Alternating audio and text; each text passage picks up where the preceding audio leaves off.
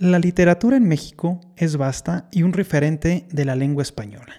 Sus protagonistas han puesto el nombre de México muy en alto. De la novela que hablaremos hoy es un claro ejemplo de ello. Bienvenidos a la Librosfera.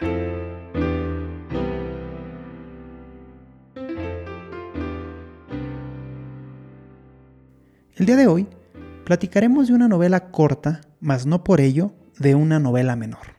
Las batallas en el desierto de José Emilio Pacheco, un polígrafo e intelectual de la cultura mexicana.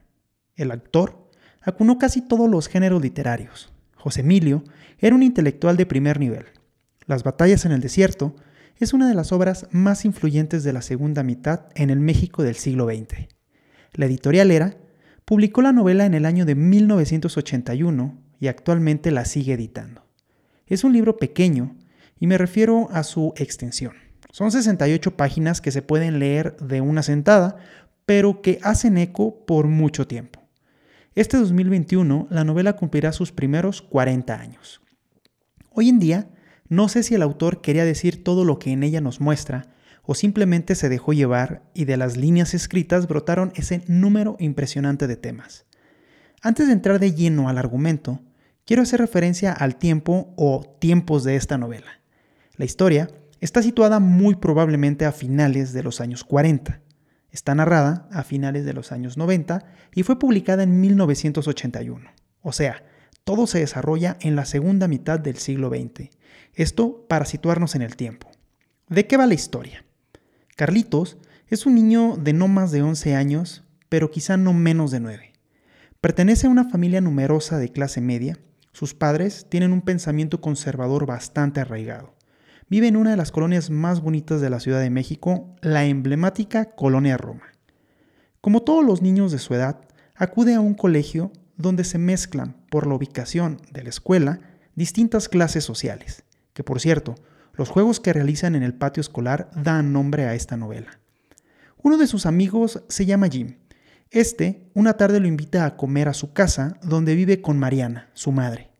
Carlitos, al verla, queda impactado por su belleza y juventud. Es un amor que lo hace perder la calma y hasta cierto punto despierta su joven sexualidad. Días después, Carlitos decide escapar del colegio para visitar a Mariana, llevado por un impulso, por un arrebato de pasión infantil que lo obliga a confesarle su amor. La joven madre de Jim lo recibe y escucha muy sorprendida. Mariana, con un gesto de cierta ternura, le explica el por qué es imposible llevar una relación. De este atrevido arrebato se enteran sus padres y toda la escuela. Acto seguido, se le vienen encima al joven protagonista una serie de problemas exagerados y sin sentido que le dan forma a la novela. Mandan a Carlitos al psicólogo porque sus padres consideran que es un acto eh, eh, o quizás sea un tema eh, patológico de igual forma, tiene que irse a confesar con el cura e incluso lo cambian de colegio. Dentro de todo este relajo se desprende una serie de elementos que han hecho de este libro un referente desde su publicación. Las batallas en el desierto es una novela que retrata una parte de la Ciudad de México de finales de los años 40, una ficción ubicada en un entorno real.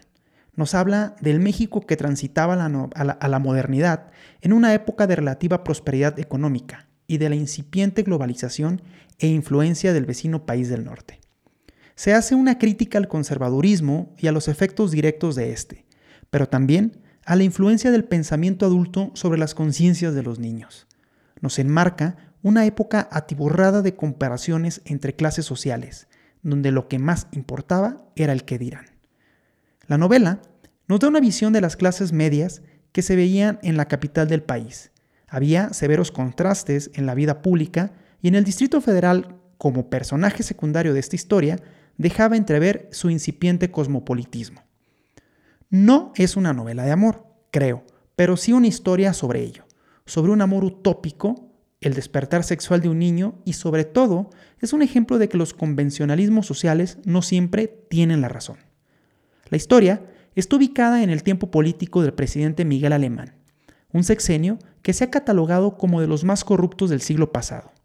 José Emilio Pacheco arremete contra la época oscura de la política del alemanismo, al exponer, entre líneas, los sucios métodos de su equipo más cercano. Mariana El amor imposible de Carlitos es la casa chica de un cercano colaborador del presidente, término acuñado para describir a la amante de alguien. Las batallas en el desierto es considerado un long seller, un libro que se sigue reimprimiendo y editando. No es para menos, aunque el argumento puede parecer un juego de niños, sabemos que no lo es. El autor plasma y da matices en la historia que permiten al lector reflexionar sobre una época y un espacio. Es una novela que llama a la nostalgia de una forma sutil, casi imperceptible. Se añora, pues, el México que fue, la radio de la época, el cine, la música e incluso sabores y aromas. Parte del éxito de las batallas en el desierto se debe a Los jóvenes, una obra que se lee mucho en las escuelas y en los clubes de lecturas. Se ha hecho de esta novela un libro de cabecera y es considerado un texto idóneo para introducirse a la lectura. En otro tema, el grupo mexicano Café Tacuba rindió un homenaje a este libro con la canción Las Batallas, demostrando que desde otras formas de expresión se puede ayudar con el fomento a la lectura. Claro, quizá no fue esa la intención del grupo, pero es un logro indiscutible. En el año de 1987 se realizó la adaptación al cine bajo el nombre de Mariana Mariana, y el guion estuvo a cargo del maestro Vicente Leñero. Las batallas en el desierto, una corta pero intensa novela que sin duda quedará por muchos años más en la dermis de sus lectores.